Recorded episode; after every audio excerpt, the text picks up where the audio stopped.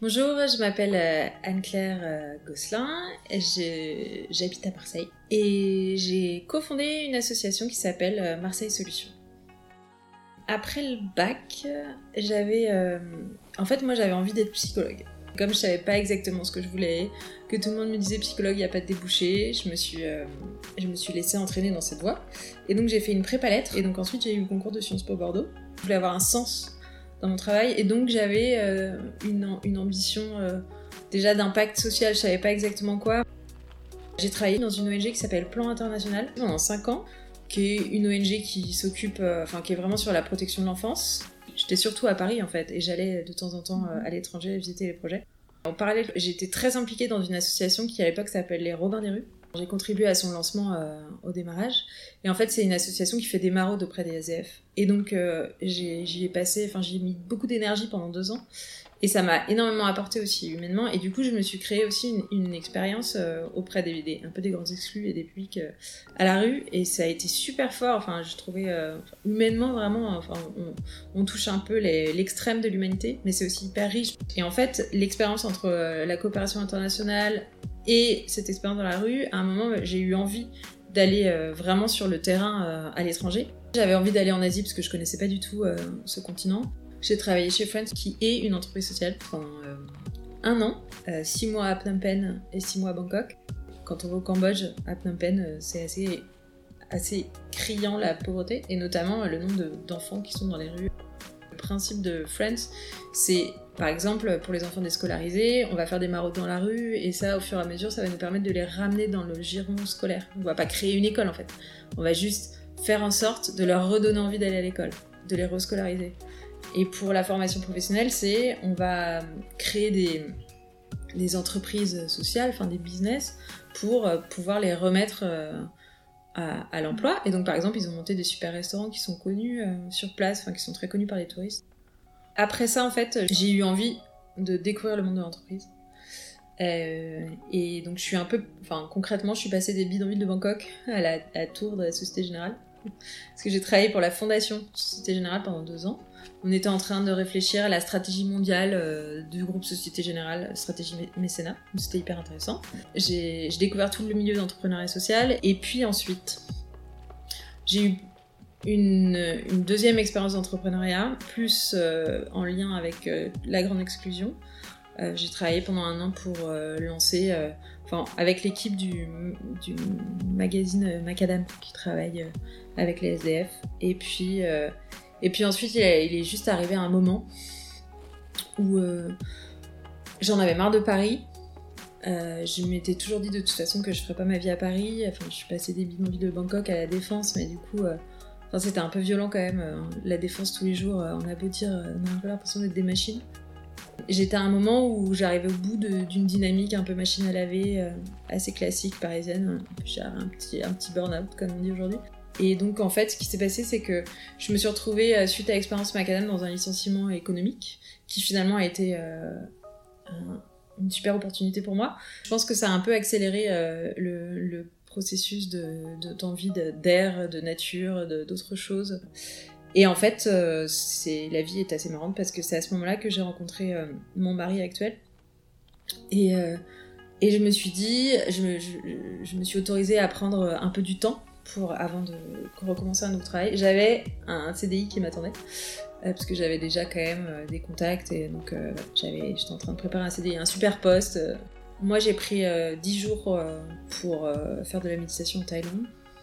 Euh, et ça, ça a été super intense et super important parce que ces 10 jours de méditation, ils m'ont permis de, au terme de ces 10 jours, de, dire, d'assumer et de, dire à tout le monde, bah en fait non, moi je vais pas prendre le CDI à Paris. Euh, je, je sais pas où je vais, mais euh, en tout cas j'y vais et quoi qu'il se passe, j'aurais pris la bonne décision. Ce que tout le monde n'a pas forcément compris à ce moment-là, mais en tout cas ça m'a permis d'avoir vraiment la certitude euh, que je suivais ma bonne intuition et que c'était le bon moment pour faire ça. Voilà. Et j'ai eu raison. Et donc euh, avec Arthur, on s'est euh, on s'est dit bah allez chiche, on part à Marseille, on verra bien si la ville veut de nous. Et on s'est laissé un mois On s'est dit, bah, on se laisse un mois et puis on voit euh, si ça prend ou pas. Lui, il a trouvé un, boulot de moniteur de vol en une semaine, même pas, je crois, d'ailleurs, en 48 heures. Et puis en fait, moi, j'ai utilisé quand même, euh, j'avais quand même quelques contacts à Marseille et c'est à ce moment-là que j'ai rencontré Tariq Ghazali et Jérôme Jetsman, avec qui j'ai cofondé Marseille Solutions. Et en fait, on, s'est retrouvés sur une indignation qui moi m'a vraiment marqué au moment où je suis arrivée à Marseille parce que pour moi c'est une ville absolument géniale enfin en tout cas c'est ce que j'avais en tête et j'ai commencé à me rendre compte du traitement médiatique autour de la ville, que Marseille, en fait, quand on regarde dans les médias, c'est Marseille Kalachnikov et règlement de compte. Et je trouvais ça super dur. Et en plus, euh, à chaque fois que je disais aux gens, bah, je m'installe à Marseille, ils me disaient, mais pourquoi Marseille, en fait euh, bah, c'est quand même la deuxième ville de France, c'est absurde de me poser cette question. Enfin voilà, il y a rien, il y a pas de boulot, euh, c'est une ville sale, enfin voilà, tous les préjugés autour de Marseille. Et donc du coup, on s'est retrouvés sur ce constat. On s'est dit chiche, et si on faisait de Marseille la capitale des solutions? On s'est vraiment retrouvé avec cette idée en disant on, va prendre le contre-pied, euh, on est des fadas, on va montrer au monde entier qu'en fait il y a plein de choses à Marseille et, que euh, ça peut être une capitale de l'innovation sociale, une capitale des solutions et pas juste une ville à problème. Notre métier Marseille Solutions, c'est de, d'accompagner des acteurs euh, existants qui peuvent être des entreprises, des associations ou l'État à imaginer des solutions audacieuses pour répondre à des problèmes et défis urgents auxquels la, société, et notamment Marseille, est confrontée. Donc euh, nous, notre métier, ça va être de vraiment, on va être là de imaginer euh, la solution, euh, trouver les bonnes idées, qu'elles puissent être d'ici ou d'ailleurs en fait, parce qu'on va soit importer des projets qui existent à l'étranger, parce qu'on n'a pas la prétention de d'innover à chaque fois. Enfin, il y a énormément de choses, de solutions qui existent déjà un peu partout dans le monde et qui peuvent répondre à un problème.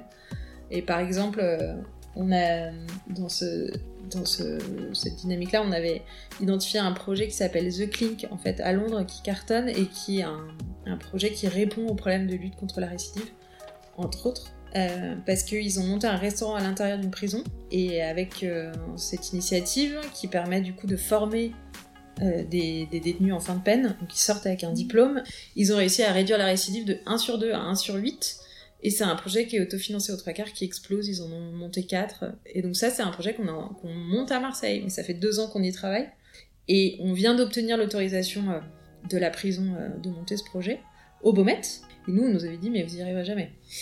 le milieu carcéral en France, c'est pas possible. Donc en fait, le métier de Marseille Solutions, c'est vraiment une fois qu'on a l'idée, de toute cette période, en fait, euh, bah, c'est entreprendre en fait. Notre métier, c'est d'entreprendre au quotidien. On va co-entreprendre avec des acteurs établis, des solutions innovantes, et on va mettre en place toute la stratégie pour y arriver. Donc, euh, rassembler, euh, par exemple, là, sur les Baumettes, on a été chercher cinq entreprises avec qui on avait déjà travaillé, qui nous connaissaient bien.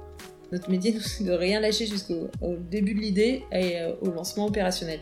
Et une fois que le projet il est lancé, on reste présent, évidemment, mais notre quelque part, notre mission, elle est presque accomplie. C'est-à-dire qu'on a évidemment, on a beaucoup d'attachement au projet, donc euh, dès qu'il y a des problèmes, ils nous appellent et on, accompagne euh, la résolution de solutions.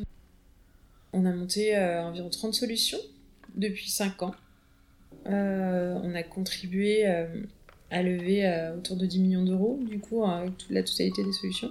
Puis on est content parce qu'on a plusieurs solutions qui font des petits un peu partout en France. et voilà, on a 2000, 2000 partenaires dans notre écosystème. Et du coup, plus on monte de solutions, plus on est légitime et plus ça va vite.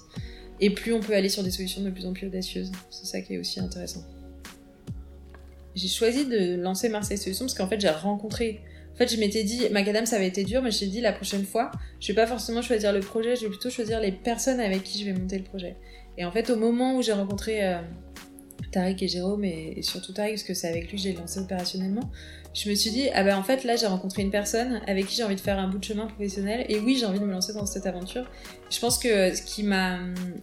Évidemment j'avais peur parce que je me disais mais dans quoi je me lance mais en même temps j'avais l'intuition qu'il fallait que j'y aille et, euh, et du coup euh, une fois que j'avais pris la décision euh, j'ai je me suis plus trop posé de questions. C'était ce que j'ai vraiment, la seule chose que j'ai trouvé dur au début, c'était que on savait pas où on allait quoi.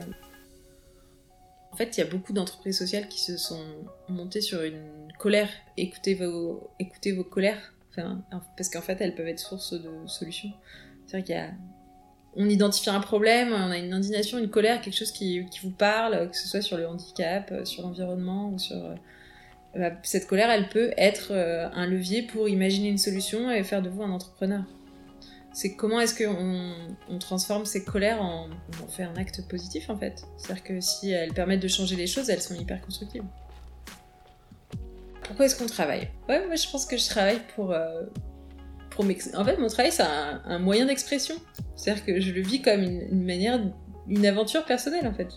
C'est euh, voyager, euh, changer de vie, entreprendre. Si demain j'ai. Enfin, je vais pas rester euh, dans Marseille Solutions pendant 15 ans en fait. Le jour où j'ai envie de partir, bah, je pars, même si je l'ai cofondé, même si. euh, Enfin, c'est pas. Donc pourquoi je travaille Pour. euh, ouais, pour. Parce qu'en fait, j'adore ce que je fais quoi. pour m'amuser.